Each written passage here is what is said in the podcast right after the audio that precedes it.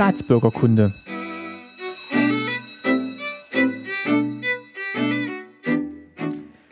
Schönen guten Tag und herzlich willkommen zur ersten regulären Ausgabe von Staatsbürgerkunde. Mein Name ist Martin Fischer und heute habe ich auch äh, Gäste bei mir. Das sind heute meine Eltern Lutz und Christine Fischer. Hallo. Hallo. Hallo. Und äh, ich hatte ja schon in der Vorfolge angekündigt, dass es in der ersten regulären Folge um das Fach Staatsbürgerkunde gehen soll, beziehungsweise um das Fach, das dem Podcast seinen Namen gegeben hat. Und zwar gab es ja in der ehemaligen DDR ein Fach, das Staatsbürgerkunde hieß. Ich habe hier auch ein Buch, ähm, Staatsbürgerkunde Einführung in die marxistisch-leninistische Philosophie. Das war ein Schulbuch, was es damals gab. Ähm, ich lese mal kurz ein paar Sätze vor ähm, aus dem Anfang. Warum benötigt die Arbeiterklasse eine wissenschaftliche Weltanschauung? Wollen wir den Inhalt der modernen Epoche, den Sinn der politischen und ideologischen Auseinandersetzungen unserer Zeit verstehen? Wollen wir die verschiedenen gesellschaftlichen Kräfte und ihre Ziele richtig beurteilen? Dann benötigen wir die zuverlässige weltanschauliche Orientierung durch den Marxismus-Leninismus. Ja, also so geht's los. Und ähm, ja, jetzt vielleicht die Frage direkt mal an euch: Warum braucht man denn ein Fach Staatsbürgerkunde? Also ich würde sagen, es war schon ein Teil der Philosophie äh, der ehemaligen DDR, die Leute halt äh, wirklich äh, einspurig zu informieren. Also nicht, das, äh, nicht den großen Begriff Philosophie, was es alles für Philosophen gab. Es war dann recht äh, einseitig beleuchtet mit dem Marxismus-Leninismus. Also man ging ganz, ganz wenig auf frühere Philosophen ein und hat sich dann von denen auch nur das äh, geborgt und gedruckt, was zum Inhalt der Philosophie der, der DDR äh, gepasst hat. Ja, ich würde es auch so sehen. Also vor allem, die wollten, dass äh, ständig die Leute informiert werden, und zwar in eine Richtung, das, was sie sagen und denken sollen, und zwar überall, in allen Bereichen eigentlich. Ab welchem Schuljahr hat man denn dieses Fach eingeführt? Ab siebte Klasse. Ja. Aber halt nur so sagen, das gab es garantiert auch schon vorher. Also das haben sie eigentlich in jeder Klasse überall gab. Und ich bin der Meinung, das gab es sogar schon im Kindergarten. Ja, aber nicht als Fach, also nicht, nicht so explizit als äh, ausgewiesenes äh, Schulfach, was es, glaube ich, mit Richtig. ein oder zwei Stunden ja. in der Woche dann war, Staatsbürgerkunde. Und das gab es von Anfang an, wo die DDR gab, oder hat, das kam das erst? Ich spät? glaube, das kam später dazu. Ja, das kam erst später. Ja. Ich weiß zwar jetzt nicht, äh, ab, ab welchem Jahrgang oder so, aber gut, wir sind, wir sind, wir sind eingeschult worden 1963 das heißt, 1970 hatten wir schon Staatsbürgerkunde. Aber ich muss sagen, äh, nee, was anderes, äh, diese ähm, Propaganda und diese Agitation, die gab es schon immer. Die hieß bloß dann früher, vorher, bei den Bauern so gab es Agitprop.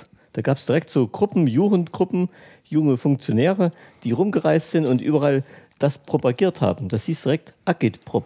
Ja, also klar wurde auch im Kindergarten schon politisch Einfluss genommen, aber nee, ich meine auch früher, ich meine früher äh, von, von der vom Jahr her, nicht vom. Aber als, aber als, aber als Schulfach? Als Schulfach. Ja.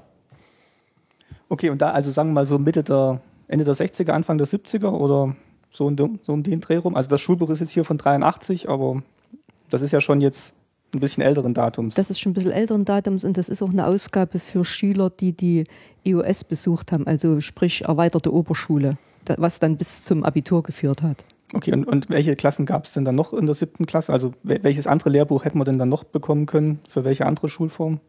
Polytechnische Oberschule. Ah, okay. Da gehen wir vielleicht später auch nochmal drauf ein.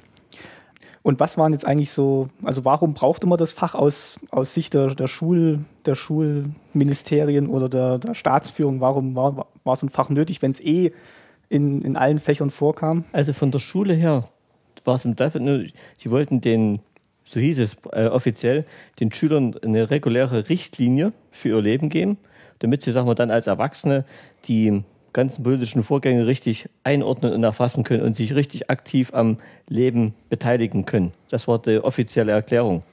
Mit, mit diesem Fach und mit dieser Ideologie wollte man natürlich auch erreichen, äh, bestimmte Mängel begründen zu können. Also zum Beispiel, ja, ich sage jetzt mal Mangel an Waren oder dann hat man das immer damit begründet, dass wir halt noch auf dem Weg sind, äh, den Kapitalismus abzulösen und dass das uns halt sehr schwer gemacht wird. Und damit äh, hatte man immer so, so ein, ein Alibi, um bestimmte Mangelerscheinungen und, und Sachen äh, zu äh, be begründen. Mangel an Mangel, Mangel an bestimmten Lebensmitteln, Mangel an Reisemöglichkeiten, ja. Aber, aber auch Erklärung, wa- was zum Beispiel im Westen so passiert ist an irgendwelchen ähm, Ere- Ereignissen, politischen Ereignissen, um zu erklären, wie wir dazu stehen und was wir dazu zu denken und zu sagen haben. Auch. Äh, Ich will noch ergänzen, also Mangel an Lebensmitteln möchte ich jetzt nicht verstanden haben. Also hungern mussten wir alle nicht. Es war, es war ein bisschen eine einseitige Ernährung, aber Okay. es ist jeder satt geworden. Also das muss, das muss man so sagen. Aber wann, wie, was war denn dann die Begründung, warum es jetzt keine Reisemöglichkeiten gab? Also was war denn da die marxistisch-leninistische Begründung? Begründung? Ja, es war halt äh, Mangel an Devisen. Das war immer so die Begründung. Stimmt das, Lutz? Mangel an Devisen? Auch mit, ja. Ja. Gut, aber und der Hauptgrund war eben, sagen wir, um eben, eigentlich wollten man die Bürger der DDR vor den Einflüssen des Westens beschützen, so hieß es immer. Und deshalb ist es besser, man setzt sie gar nicht diesen westlichen Einflüssen aus. Aber warum Das war der Hauptgrund. Warum war das schlecht? Also warum waren die westlichen Einflüsse schlecht? Ne, weil eben alles, was aus dem Westen kam, war eigentlich schlecht. Wirklich alles. Man hat sogar versucht, ja, Äh, die Menschen schlecht zu reden. Ja. Es wurde dann bloß immer problematisch, wenn halt wir oder andere Schüler hatten ja dann doch äh, Verwandte im We sogenannten Westen. Und wir konnten dann natürlich nicht verstehen, warum diese Menschen schlecht sein sollten. Und dazu brauchte man dann ein Schulfach, damit es einem erklärt wird. Also ich lese jetzt hier gerade nochmal so äh, dieses erste Kapitel hier. Äh, die Weltanschauung der Arbeiterklasse war jetzt so der, so der, der Beiname von Staatsbürgerkunde. Also warum brauchte denn die Arbeiterklasse eine eigene Weltanschauung oder warum ist man ja. denn davon ausgegangen, dass diese Klasse eine eigene Weltanschauung hat? Ja, der Sozialismus begründet sich ja darauf, auf dem, ähm, äh, dass das Privateigentum an Produktionsmitteln abgeschafft wird, dass praktisch alle Produktionsmittel dem Volke gehören und dass ja äh, die Arbeiterklasse die, die Macht übernehmen soll. Und deshalb vermutlich dieses Fach, um, um alles daraufhin auszurichten. Äh, Ich würde sagen, zwei Gründe. Erstens, äh, die Staatsbürgerkunde war in dem Alter, sagen wir mal, wichtig, weil da die Kinder angefangen haben, wirklich nachzudenken übers Leben. Sie haben bestimmte Sachen mitgekriegt und so weiter, wie jetzt manches läuft, wie manches nicht richtig läuft, wie manches im- hier im Westen anders läuft. Und da musste man sie ja schon ein bisschen beeinflussen und hinlenken. Das war der eine Grund. Und der zweite Grund ist, äh, äh, dass solche politische Einflüsse, Agi- Agitation eigentlich immer gab. Die haben die überall gemacht. Egal, ob du jetzt später erwachsen warst, da gab es dann eben das Parteilehrjahr, da gab es eben irgendwelche äh, Informationen, da haben sie alle Betriebsversammlungen zusammengerufen. In jeder Betriebsversammlung wurde erst einmal zehn Minuten, Viertelstunde lang über äh, die Welt berichtet und zwar so, wie wir sie zu sehen haben. Das haben sie eigentlich überall immer so gemacht. Und das war eigentlich der Hauptgrund für dieses Fach. Das Lustige war nur, dass, dass das alle mitgemacht haben oder mitmachen mussten und dass man trotzdem viele, viele ganz anders gedacht haben, also praktisch zweigleisig gedacht haben. Man wusste, was man in diesen Veranstaltungen sagen musste oder wozu man besser nichts sagt. Und hat dann Und das wusste man auch schon mit, mit 13, 14? Ja. Oder? ja, Da kann ich ein Beispiel bringen. Ich war ja Lehrer eine ganze Zeit lang. Und da gab es zum Beispiel so, in die erste Unterrichtsstunde, ich als Klassenlehrer, nach den Sommerferien, wurde erstmal nur Agitation gemacht. Die erste Klassenstunde gab es überhaupt keinen Unterricht, da gab es keine Einweisung mit organisatorischen Sachen. Das war reine Propaganda. Und das, hast, das hat man dann vorgesetzt bekommen, was man dann als Lehrer da. Da hat man was gesagt, da hat man Themen gekriegt vorher und sagt so, und die Themen werden dieses Jahr an, äh, hier besprochen und so. Und bei mir war es so, da ich immer nicht ganz so äh, unkritisch war, dem, was da so passiert ist, da hat man mir immer so einen von der äh, Schulbehörde vorgesetzt, der dann immer mit äh, drin saß. Äh, doch, ich habe ich hab mir Jahr drin gehabt, weil immer jedes Jahr hieß es, da kannst du was besser machen als das vorige Jahr. Und die Kinder wissen, wussten das ganz genau auch. Und die Kinder haben, wenn ich den Unterricht gemacht habe, da haben die zum Beispiel gesagt, wörtlich, im Westen, da kann man eben nicht gut lernen. Und da habe ich wieder gesagt, ja, so kann man das auch nicht sagen. In Mathematik ist im BRD genauso wie bei uns zu rechnen. Ja, dann sagen die Kinder wieder, und im Westen kriegt, kriegt man nicht genug zu essen. Ich sage, das stimmt auch nicht so. Also die haben auch genug zu essen. Es gibt bestimmt welche, die haben nicht genug, aber das gibt es überall. Und in anderen Welten hier auch noch mehr. Und dann ging immer so weiter, immer diese Schwarz-Weiß-Malerei. Die Kinder wussten ganz genau, was von ihnen erwartet wurde. Schon. Wel- Welche Altersstufe war das da, die du unterrichtet hast? Ich habe fünfte bis siebte Klasse gehabt. Also dann Eigentlich auch quasi schon in dem Alter dann Ja. direkt erste, erstes äh, Schuljahr Staatsbürgerkunde. immer. Ja, klar, ja. ähm, mal noch was zu, zu, zu dieser Mangelwirtschaft, passt jetzt vielleicht nicht ganz zum Thema, aber es war schon witzig, wie durch die Mangelwirtschaft schon wirklich kleine Kinder aufmerksam gemacht äh, wurden, äh, was knappe Ware war. Und wenn sie das mitgekriegt haben, dass es halt im Konsum oder in der HO irgendwas gab, was, es, was sonst knapp war, sind sie schnell nach Hause gelaufen und haben es halt ihren Eltern gesagt. Das hat mir meine Mutter immer erzählt, weil die war Verkäuferin. Und ja, das, das nur mal so am Rande. Ihr hattet das beide ja auch in der, in der Schule. Wusstet ihr dann auch schon, als ihr das Fach hattet, was da zu sagen ist und was nicht? Oder, oder, oder kriegt man das dann erst im Lauf des, des Unterrichts mit? Also wir wussten es. Ich glaube, das sind wir ein bisschen unterschiedlich aufgewachsen. Also es kommt immer aufs Elternhaus an. Meine Eltern zum Beispiel, die waren da ziemlich unkritisch und wir sagen, äh, die haben das mitgemacht. Mein Vater zum Teil äh, auch rein aus ähm, beruflichen Gründen, er wollte weiterkommen und so. Aber ähm, es und ich habe, wie gesagt, bis selber bis ich aus der Schule gekommen bin, eigentlich auch gedacht, gut, es mag nicht alles stimmen, aber sie wollen das Richtige. Sie haben die richtigen Ideale. Sie wollen eben, dass es allen Menschen gleich behandelt werden, dass allen Menschen gleich gut geht und so weiter. Und sie wollen eben diese ungleichmäßige Bevormundung von Reich und Arm und sowas, wollen sie abschaffen. Fand ich ja äh, hier richtig bis dahin. Und es gibt wieder andere, die eben, sagen wir mal, gerade viel Westkontakt hatten und so, die schon gesehen haben, äh, es geht auch anders und denen geht es auch nicht schlecht. Und da gab es dann in den Unterrichtsklassen welche drin, die waren wirklich eifrig dabei. Und es gab welche, äh, die haben alles geglaubt, was da gesagt wurde. Und es gab welche, den hast du schon angemerkt, auch als Lehrer, die sagen was, was sie nicht so denken. Du hast es gemerkt, du hast es ganz genau gewusst. Und du kanntest auch die Elternhäuser. Und du wusstest genau, aus welcher Ecke da irgendwas kam. Hat es die Schüler untereinander in so Grüppchen gespalten? Oder nee. Nein, nein, nee. überhaupt nicht die Staatsbaukunde war eigentlich ein Fach, was eigentlich keiner richtig ernst genommen hat. Jeder wusste, was das Fach eigentlich soll, auch als Schüler. Also auch die, die eigentlich vom Elternhaus ja so ein bisschen pro Staatsführung ja. und Kommunismus ja. eingestellt waren. Die fanden es ja gut. Die fanden es ja gut, sagen, oh jawohl, okay, da kriege ich gesagt, wie es eigentlich richtig ist. Die fanden es ja so gut. Und die anderen haben gesagt, ja, die sagen uns jetzt was, was wir sagen sollen, da sagen wir es eben und da ist Ruhe. Aber es gab es gab nicht Fanatiker oder so. Die, nee. nee, das gab es nicht. Und ich sag mal, unsere Jungs fanden am Staatsbürgerkundeunterricht am besten die Staatsbürgerkundelehrerin. die war, war eine hübsche junge Frau. Und deshalb haben die gerne Stabi gemacht. Also als Kürzel hm. haben wir äh, Stab, Stabi gesagt. Hm. Also, aber es gab unter den Schülern, sage ich mal, politisch überhaupt keine. Äh, gut, Streitereien oder so. Die vielleicht bei uns nicht, aber ich könnte mir vorstellen, es gab bestimmt gerade in Berlin irgendwo in so. Ja, könnte ich mir auch vorstellen, in größeren Städten vielleicht, die auch, bestimmt. die auch mehr Einflüsse hatten. Die, ja.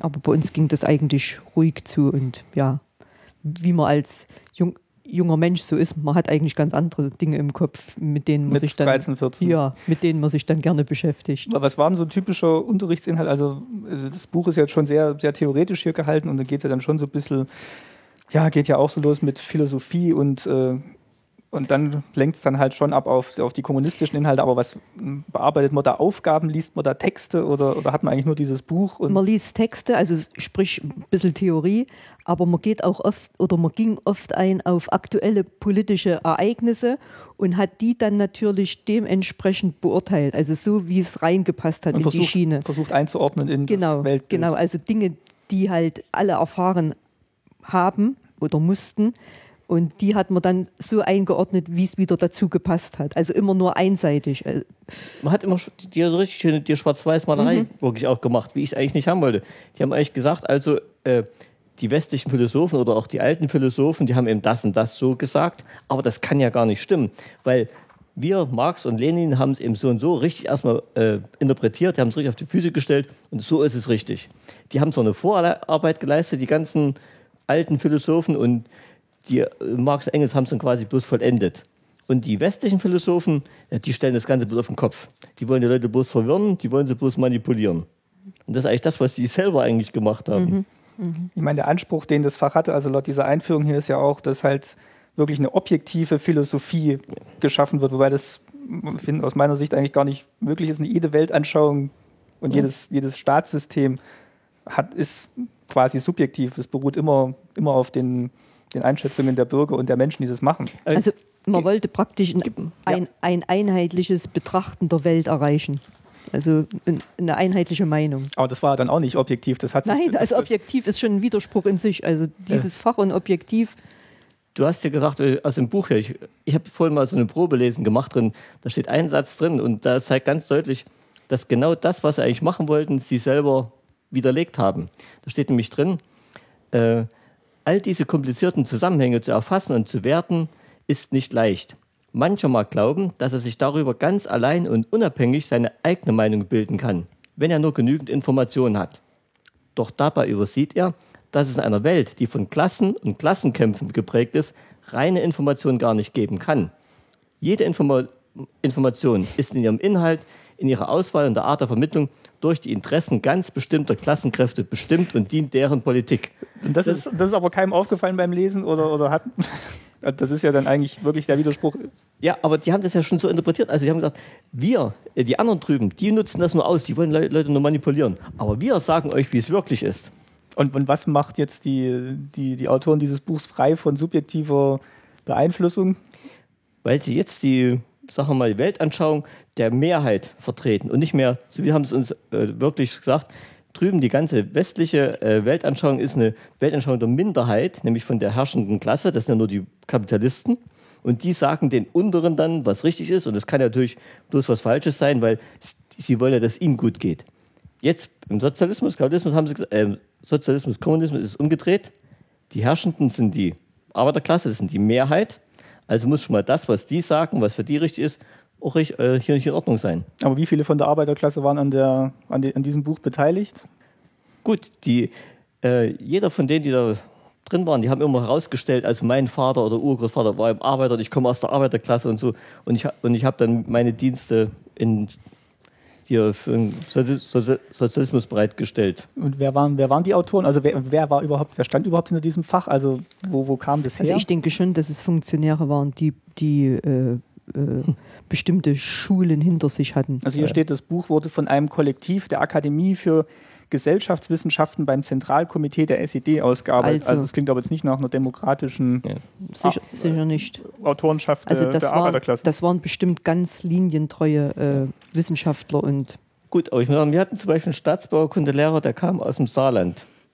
Der ist aus der BRD ausgereist, abgehauen und ist dann bei uns gekommen.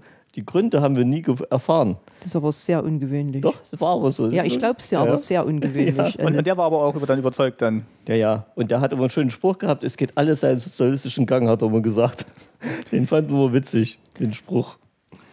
Und das war, war, das ein, war das ein relevantes Fach? War das ein versetzungsrelevantes Fach oder lief das einfach immer so mit? Und, oder? Nee, aber es war, sag mal, es spielte viel bei der Beurteilung eine Rolle. wenn du da gut warst in diesem Fach, dann hattest du schon, also wenn du gut schwafeln konntest und warst in diesem Fach gut, dann hattest du schon mal bei, beim Teil der Lehrer Ja. gute Punkte. Und wie gesagt, in den Zeugnissen, die Beurteilung, die schriftliche Beurteilung, die, die wurde damit gut herangezogen. Und äh, wer den Fächern gut war, hatte dann, sag mal, den haben die Lehrer versucht, in so ins äh, Gruppenrat mit reinzukriegen. Gruppenrat war eben die Vertretung der Schulklassen so. Da wollten sie da die Leute mit drin haben, dass die eben diejenigen sind, die den Ton angeben. Also was wie Schülersprecher. Ja. Okay. Und das hat man dann siebte Klasse bis, bis wie, wie lange war? Zwölfte Klasse. Das ging sogar im, an, der, an der Uni weiter. An der Uni gab, hat jeder im, Grund, im Grundstudium gehabt, zwei Jahre lang, äh, die Lehren des Marxismus-Leninismus. Ja. ML hieß das bei uns. Das war ein Studienfach, das jeder belegen musste. Richtig. Und Agitation, Ja. Propaganda. War das nicht Nee, das hieß ML. Das, hieß ML. ja, das, hieß, das hieß nur ML, Marxismus. Und, und zwar zwei Jahre lang. Also es war eigentlich immer Thema. Es Ja. war, war immer Thema.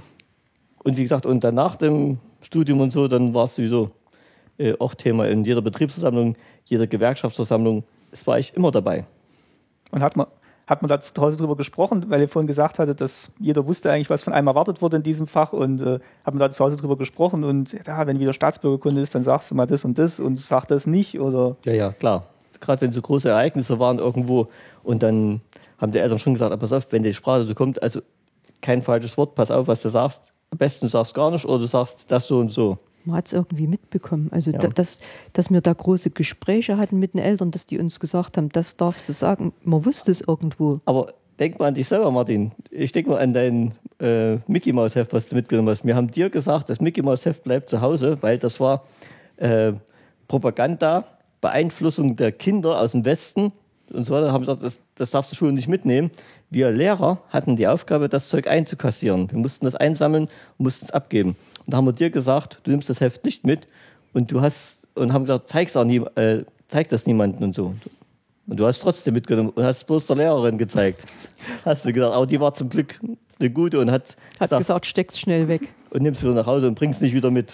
Aber dann hat man eigentlich in diesem Fach ja nur so gegenseitiges Theater aufgeführt. Also die Lehrer wussten, dass die Schüler das nicht ernst meinen und die, die, die Schüler wussten, zumindest von einem Teil der Lehrer, dass die das jetzt auch als, Falsch. als Pflichtveranstaltung Das verstehen. ist falsch. Das, mit ernst meinen, nicht ernst meinen kannst du nicht sagen. Das war ernst. Also die Wenn du, wenn du in dem Fach einen falschen Satz gesagt hast, da ging es dir aber dreckig. Kommt aber auf, kam aber auch drauf an, wer das Fach unterrichtet hat.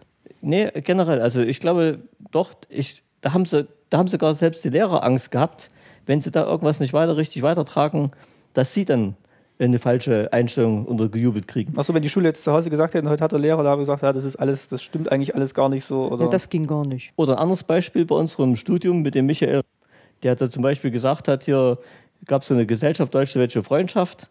Er hat bei einer großen Versammlung einmal im Jahr ist, ist sie gewesen. Sonst hast du von der Gesellschaft nie was gehört.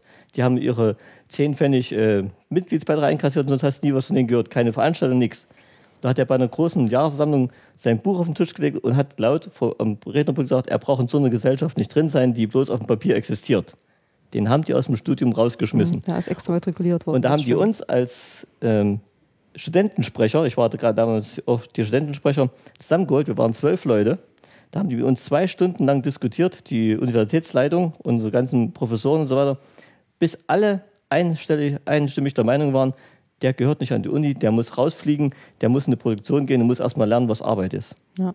Also das, ja, das waren dann schon so ähm, exemplarische Beispiele. Also da hat man wirklich nicht lange gefackelt. Also wenn es dann so, so offen noch äh, kundgetan wurde. Und also, deshalb, deshalb, wie gesagt, im Staatsbauerkundefach, da hat jeder gewusst, was er sagen muss, da hat keiner ein falsches Wort gesagt. Und wenn es mal rausgerutscht ist, der Ja. hat es zu spüren gekriegt. man hat es einfach runtergeleiert, genau. Und hat mal als Schüler offen drüber gesprochen in so in der Pause oder Schon ein bisschen, gell? Ich glaube Ja. schon, ja doch, man hat doch, man hat schon gesagt, naja, was da steht und so, das wir wissen es ja alle doch ein bisschen besser, weil man muss ja auch so sagen, es gab ja in der DDR Gegenden, die konnten Westfernsehen empfangen.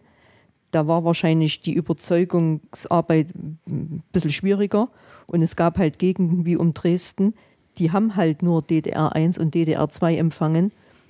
Wir haben immer gesagt, das Tal der Ahnungslosen, also vielleicht war es dort ein bisschen einfacher, die Kinder zu überzeugen. ähm, vielleicht nochmal eine, eine Frage, ähm, weil ihr gesagt habt, in dem Alter fängt man auch an, so Fragen zu stellen und äh, ich, ich könnte also ich könnte mir vorstellen, dass heute da viel, viel mehr Schüler äh, dagegen argumentieren würden und sagen, ja, das, das kann alles gar nicht stimmen und äh, hier sind da eigentlich Widersprüche drin und dass die eigentlich viel, viel kritischer dem gegenüberstanden. Ähm, ich meine, gerade in so einem Alter, dahinter fragt man doch, dahinter fragt man doch eigentlich viel mehr und Gesellschaft und Staat oder war das? Kann ich jetzt, kann ich ja jetzt eigentlich nicht beurteilen, aber mein Gefühl, sage ich mal, was äh, die Jugendlichen hier betrifft, möchte ich fast sagen, politisch noch viel, viel weniger interessiert, als wir es waren. Wir haben uns ganz einfach ähm, doch versucht zu informieren mit dem, was es halt gab, um, um halt auch einen anderen Blick in die Welt zu haben. Und heute habe ich so den Eindruck, dass äh, viele Jugendliche politisch total äh, desinteressiert sind. Gut, glaubst du? Aber ich glaube, aber ich glaube, dass bis zu dem Alter die Kinder schon so getrimmt waren auf dafür, dass sie das zuhören und nicht sagen oder das sagen, was sie sagen sollen, auch ohne Unterricht. Es gab ja die Pionierorganisation, es gab die FDJ, es gab die Pioniernachmittag und so. Und selbst, wie gesagt, in jedem Unterricht war das drin, auch in den kleineren Klassen, auch schon in der Grundschule damals. Das hieß damals das staatsbürgerliche Prinzip. Das heißt, ich war Mathelehrer. Und wir haben in unseren Seminaren und Fortbildungen, haben wir auch mal noch weiter gehabt, da war das immer Bestandteil drin, wir müssen die Aufgaben in der Mathematik so gestalten, dass die Weltanschauung der DDR rauskommt mit. Da ging es eben darum, da haben wir Aufgaben gemacht mit den Genossenschaftsbauern und da haben wir Aufgaben gemacht, wie die Arbeiterklasse ihren Plan erfüllen muss und so weiter. Und wie, sagen wir mal, wie viel Arbeitslosenstatistik es im Westen gibt und wie viel es im Osten gibt und so Prozentrechnung. Dieses staatsbürgerliche Prinzip war in jedem Fach drin. Ja, aber die Frage ist, hat es dann die Schüler Die Frage war ja, hat es denn die Schüler nach dem Unterricht auch noch beschäftigt? Ja, aber die waren schon so gedrillt, dass sie entweder nach dem Unterricht von dem gar nicht mehr hören wollten. Und im Unterricht, da haben die schon das gesagt, was sie sagen wollten. Hören, sollten. hören, hören wollten. was die anderen hör- was die hören Also die waren bis dahin schon, Ja. bis, bis zur siebten Klasse schon so eingestellt, dass da gar keine Konflikte und kritischen Nachfragen mehr kamen. Denn, Mhm. Das stimmt, das stimmt. und wenn kritische Nachfragen kamen, dann nach der Schule, wie du Ja. gesagt hast, äh, wenn sich untereinander unterhalten haben. Und auch dann bloß, wer, wer redet mit, also wer hört dazu. Also man hätte einem Lehrer nie eine äh, schwierige Frage gestellt oder eine Ja. knifflige Frage gestellt. Also das hätte man nie gemacht. Und den vielleicht, äh, ich will jetzt nicht sagen bloßgestellt, aber den Lehrer vielleicht sogar in, in die Petrouille gebracht. Also das hätte man nicht getan. Aber wenn man es jetzt wirklich ernst gemeint hätte mit diesem Fach und auch mit dem Inhalt, dann hätte man eigentlich ja sowas, das wäre eigentlich ein Ziel gewesen, was man gehabt, was man gerne verfolgt hätte, dass die Schüler sich wirklich aktiv damit auseinandersetzen und dass man wirklich vielleicht auch so Widersprüche offen anspricht, weil Nee, die waren eigentlich froh, wenn sagen, die Leute das gesagt haben, was sie hören wollten. Die haben zum Teil das selber geglaubt. Ich, ich verstehe bis heute nicht, wie Leute wirklich die Widersprüche, die sie im täglichen Leben gesehen haben, mit dem, was sie in dem Buch geschrieben haben, in Einklang bringen. Das geht gar nicht. Unsere Parteisekretärin, wo ich Lehrer war, die, die, die hat sowas in siebten Wolke da geschwebt. Ich verstehe gar nicht, wie die, die die ganzen Missstände übersehen konnte. Und die wollte mich immer als Parteimitglied haben. Und jedes Mal habe ich wieder abgewimmelt und habe ich drum rumgewunden und so. Und irgendwann habe ich gedacht, jetzt reicht es mir, sage ich mal, sage ich, glaubst du wirklich, dass jeder, der in der Partei ist, an die Sache glaubt, die er da erzählt? Ja, wieso denn nicht? Ich sage, na, dann träumen wir schön weiter. Ich will für das, was ich sage, wirklich gerade stehen können und ich will nicht sagen lassen müssen. Und in der Partei gab es diese Parteidisziplin. Äh, da musstest du wirklich das sagen, was die wollten. Ich will das, was ich sage, auch wirklich vertreten können, sage ich. Und ich will nicht vorschreiben lassen, was ich wann, wie, wo zu sagen habe. Also es gab bestimmt ganz, wirklich ganz überzeugte, ich sage jetzt mal Kommunisten oder, Ja. die, die waren wirklich total enttäuscht oder äh, die, die haben, für die brach eine Welt zusammen, als wirklich die, die Wende kam. Also zum Beispiel Martins Klassenlehrerin. Das war eine super tolle Lehrerin, also muss ich heute noch sagen, also den Kindern ganz wunderbaren Unterricht gegeben, war total überzeugt und hat dann aber, war dann auch so ehrlich nach der Wende zu, zum Lutz zu sagen, äh, Lutz, du hast recht gehabt. Also wir haben geglaubt, es stehen fast alle dahinter, aber so war es wirklich nicht. Also Und dann hat ja diese, diese Selbsttäuschung ja eigentlich auch mit so, einem- mit so einem Schulfach ja eigentlich schon angefangen, dass man ja, wirklich. man hat sich selber belogen. Man hat sich selber belogen, um das System irgendwie am, ja, am Leben zu erhalten. Und man hat viele Sachen gesagt, okay, es kann ja sein, dass es noch Widersprüche gibt. Und so, aber wir arbeiten ja dran und wir werden jeden Tag besser und es wird jeden Tag weniger Widersprüche. Aber dass es immer mehr werden, das Ich meine, das hätte man, das hätte man ja machen können, aber jetzt gar keine die offensichtlichen Widersprüche anzusprechen oder, das, oder gerade das nicht zuzulassen, das ist ja vielleicht auch ja, so, so, ein, so ein Schritt in die Richtung, dass, dass halt irgendwann das alles zusammenbricht, dass man halt wirklich alles unterdrückt, was Ja, das Ja, war der in Grund. dem Moment, wo du das freie Denken hättest äh, zugelassen, bist du ja an Grenzen gestoßen. Ich, ich sag mal, im, im Privatleben mit, mit anderen äh, Ehepaaren oder so hat man schon samstagsabends heiße Diskussionen gehabt. Und, aber wir haben alle dann gemerkt, irgendwo geht es halt nicht weiter. Also, und, und, das, und das wollte man natürlich wirklich unterbinden, dieses, dieses Nachdenken, warum jetzt eigentlich nicht und warum können wir uns erst nach 14 oder 15 Jahren ein Auto kaufen, obwohl wir beide jeden Tag auf aber, Arbeit aber wird ja alles hier erklärt im, im Buch. Ja, Und, noch, und dann noch etwas äh, für diese äh, diejenigen, die so das wirklich total verinnerlicht haben, das eben das zu sagen, was sie hören wollen, die sind im Leben weitergekommen.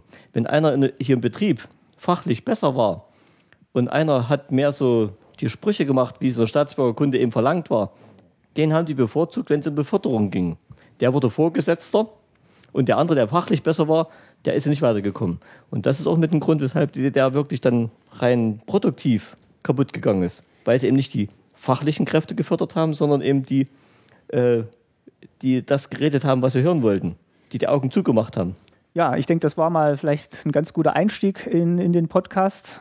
Haben wir irgendwas Wichtiges vergessen jetzt zum Fach Staatsbürgerkunde? Vielleicht kommen wir auch nochmal in, späteren, noch mal drauf in zurück. Ja. späteren Folgen drauf zurück. Ähm, ich dachte nur, es wäre vielleicht ganz gut, am Anfang da mal zu erklären, wo dieser Name herkam, was man da eigentlich gemacht hat im Fach Staatsbürgerkunde. Ich denke mal, in den nächsten Folgen können wir vielleicht noch ein bisschen weiter über das Schulsystem sprechen, wenn wir jetzt da gerade schon dabei sind. Ähm, ja, dann würde ich sagen, an der Stelle bedanke ich mich erstmal bei euch für die erste Folge, Bitteschön. für diesen, diesen Testballon.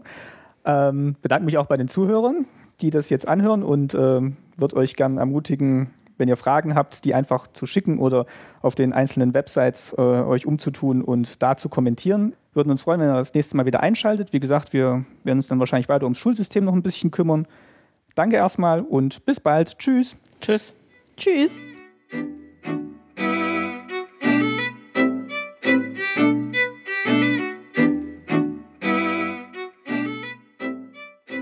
Staatsbürgerkunde ist ein privates Podcast-Projekt von Martin Fischer. Die einzelnen Folgen findet ihr im Podcast-Verzeichnis von iTunes und auf der Website www.staatsbürgerkunde-podcast.de. Staatsbürgerkunde hier mit UE geschrieben. Dort habt ihr auch jeweils die Möglichkeit, Kommentare zu hinterlassen. Auch auf Facebook könnt ihr euch an Diskussionen beteiligen und den Produktionsprozess verfolgen. Besucht einfach die Fanseite unter www.facebook.com/staatsbürgerkunde. Staatsbürgerkunde auch wieder mit UE geschrieben. Und wer auf Twitter unterwegs ist, kann dem Account Ostsender folgen, um auf dem Laufenden zu bleiben. Die Webadresse dazu lautet www.twitter.com/ostsender. Ich und meine Gäste würden uns freuen, wenn ihr all diese Plattformen nutzt, um uns Kommentare und Anregungen zum Projekt und den einzelnen Episoden zu geben. Und euch natürlich auch meldet, wenn ihr Fragen oder Themenwünsche habt. Wir werden versuchen, diese in den kommenden Episoden anzugehen. Ein ganz besonderes Dankeschön möchte ich noch an die Schülerinnen und Schüler der Grundschule in Friedrichsfehn senden. Aus deren toller Geräuschedatenbank durfte ich nämlich das Pausenklingeln für das Intro von Staatsbürgerkunde verwenden. Und natürlich auch vielen Dank an meine Gäste, die diesen Podcast möglich machen und an euch, liebe Hörerinnen und Hörer, für eure Zeit. Bis zum nächsten Mal, euer Martin.